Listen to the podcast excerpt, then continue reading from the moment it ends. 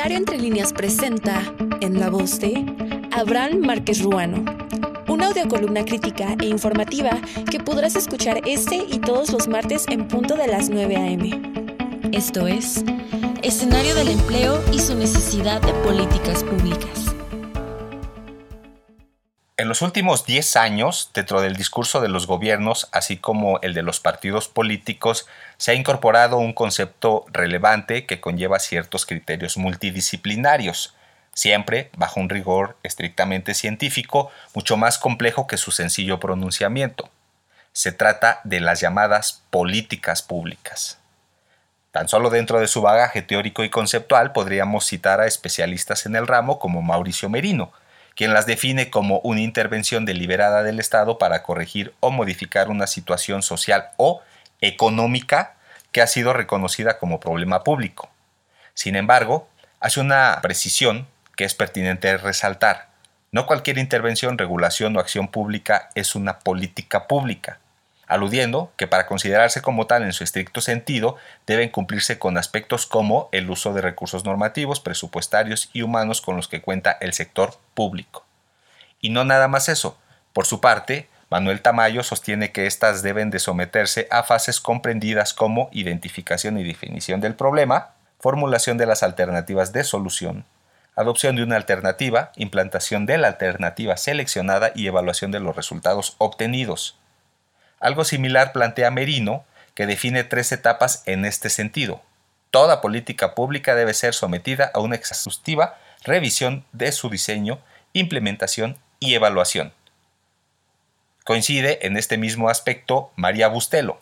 Cito, la evaluación es la aplicación de los métodos de investigación sistemáticos para la valoración del diseño, la implementación y la efectividad. Félix Acosta puntualiza la importancia de la evaluación de las políticas públicas. Tienen como objetivo estudiar los alcances y resultados obtenidos antes, durante y después de la puesta en marcha de una política pública. Enfatiza la importancia de calcular los costos y medir los impactos de cada política pública, es decir, que desde su formulación debe de tomar una estricta consideración acerca de su financiamiento y los presupuestos. En sentido a anterior, y su sustento teórico, existen dos factores que debemos de tener en cuenta al momento de poner en práctica todo ese bagaje y aterrizarlo en un problema específico. Lo vamos a hacer sobre el empleo. Y es que aclaro, yo aquí no le voy a diseñar una política pública que resuelva los problemas al empleo, porque estos no se resuelven en 6 años y mucho menos en 15 minutos porque tiene distintas implicaciones multifactoriales y multidimensionales. Lo que sí vamos a tratar de hacer es una reflexión parcial de lo que podría ser una radiografía o el escenario en Hidalgo con relación a sus retos para los próximos años en materia de empleo y mejor aún, una reflexión para la construcción real de políticas públicas. La encuesta nacional de ocupación y empleo nueva edición Hidalgo cuarto trimestre de 2021 con fecha de publicación 23 de mayo de 2022 encontramos que la población económicamente activa pasó de 1.281.000 a 1.372.000 personas. O sea, hubo un incremento de población ocupada que aumentó en 113.000 personas. El número de personas ocupadas en actividades terciarias ascendió a 102.000. Los mayores aumentos se dieron en el sector de servicios diversos, con 47.000 personas ocupadas más, y en el sector restaurantes y servicios de alojamiento 30.000 personas. Los ocupados en micronegocios, principalmente aquellos que cuentan con establecimiento para operar, incrementaron 74.000 personas. Sin embargo, los que no cuentan con establecimiento disminuyeron casi 2.000 personas. La población subocupada pasó de 154.000 personas a 135.000 personas. En general, la tasa de desocupación pasó de 4% a 2.2% a nivel estatal, lo cual es muy bueno.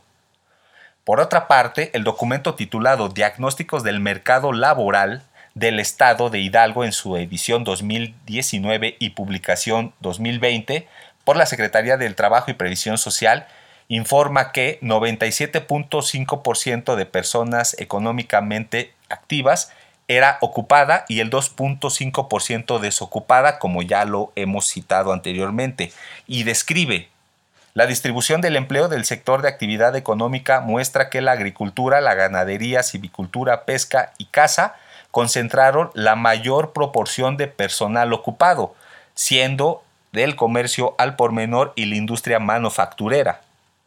La informalidad en Hidalgo es mayor al promedio nacional en cada uno de los sectores, pues incluso en los servicios educativos, información en medios masivos y la industria eléctrica más del 20% de las personas laboran en la informalidad.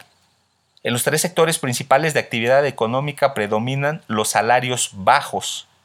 En la agricultura, ganadería, civicultura, pesca y caza, 63.9% de los trabajadores gana hasta un salario mínimo por su cuenta Data México, que es la base de datos con el sello de la Secretaría de Economía Federal en colaboración con DataWheel, cuyo objetivo de su información es la de integrar información para su visualización y análisis de datos para mejorar la toma de decisiones de políticas públicas enfocadas en fomentar la innovación, inclusión y diversificación de la economía mexicana. Contiene datos de gran importancia y significado en el ámbito del empleo y la economía de nuestra entidad. Por ejemplo, existe 2.23% de la tasa de desempleo, 72.9% de tasa de informalidad laboral. En el primer trimestre de 2022, la ocupación que concentra mayor número de trabajadores fueron los trabajadores en apoyo en actividades agrícolas, empleados de ventas y despachadores, dependientes de comercio y trabajadores de apoyo en la construcción. Los municipios con mayor número de remesas en el año 2022 por obvias razones, son hidalguenses que se fueron a trabajar al extranjero, está Tulancingo e Ixmiquilpan. Las unidades económicas, según el sector económico del año 2019, las regiones que cuentan con categoría de parques industriales son 12, dentro de las que se encuentran Tizayuca con 88 empresas, Tepeji 33 empresas, Atitalaquia con 22 empresas, Sagún con 3 empresas, Tula con 5 empresas, por ejemplo. Contiene datos también que la distribución de la fuerza laboral total por ocupaciones en Hidalgo, de acuerdo con su porcentaje en 2022, los trabajadores de apoyo en actividades agrícolas corresponde al 7.1%. Los empleados de ventas, despachadores y dependientes en comercios ocupa el 6.97%. Trabajadores en apoyo a la construcción corresponde al 4.72%. Albañiles, mamposteros y afines 4.22%. Trabajadores en el cultivo de maíz y frijol 44.5%. Trabajadores en la elaboración de pan, tortilla, repostería y otros 3.13%. Profesores de enseñanza primaria 1.8%. Mecánicos en mantenimiento, reparación de vehículos 1.54%. Es decir, estos porcentajes corresponden de acuerdo a las personas ocupadas a la actividad que desempeñan. El índice de competitividad estatal 2022 del Instituto Mexicano de la Competitividad IMCO, que mide la capacidad de las entidades para generar, atraer y retener talento e inversión, señala que los 10 primeros estados con mejores condiciones y capacidades está Ciudad de México, Nuevo León, Coahuila, Querétaro, Jalisco, Aguascalientes, Baja California Sur, Sinaloa, Sonora y Yucatán. Y en este sentido, cabe hacer la aclaración. Hidalgo ocupa el lugar número 22. Pero no todo es malo para Hidalgo. En dicho informe, nuestra entidad se encuentra en el segundo lugar en su capacidad para relacionarse de manera sostenible y responsable con los recursos naturales y el medio ambiente según el apartado, resultados de subíndice de medio ambiente por nivel de competitividad, lo cual es muy bueno, porque reitero, ¿para qué queremos una industria en nuestra entidad si esta es de contaminante a altamente contaminante? En otra cara de este documento sostiene que Hidalgo, en su medición de potencial, de los sistemas políticos estatales para ser estables y funcionales, nos encontramos en el lugar 25 de 32 entidades. En su sección Gobiernos, que mide la forma en que los gobiernos estatales son capaces de influir positivamente en la competitividad de sus respectivos estados, entre acciones necesarias para cumplir este objetivo se encuentran las políticas públicas orientadas a fomentar el desarrollo económico local, ocupamos el lugar 22 y en el primer lugar está Querétaro y luego la Ciudad de México. Los hidalguenses somos muy trabajadores y es que, por ejemplo, la misma OCDE reconoce que México es uno de los países que más horas trabaja a nivel mundial.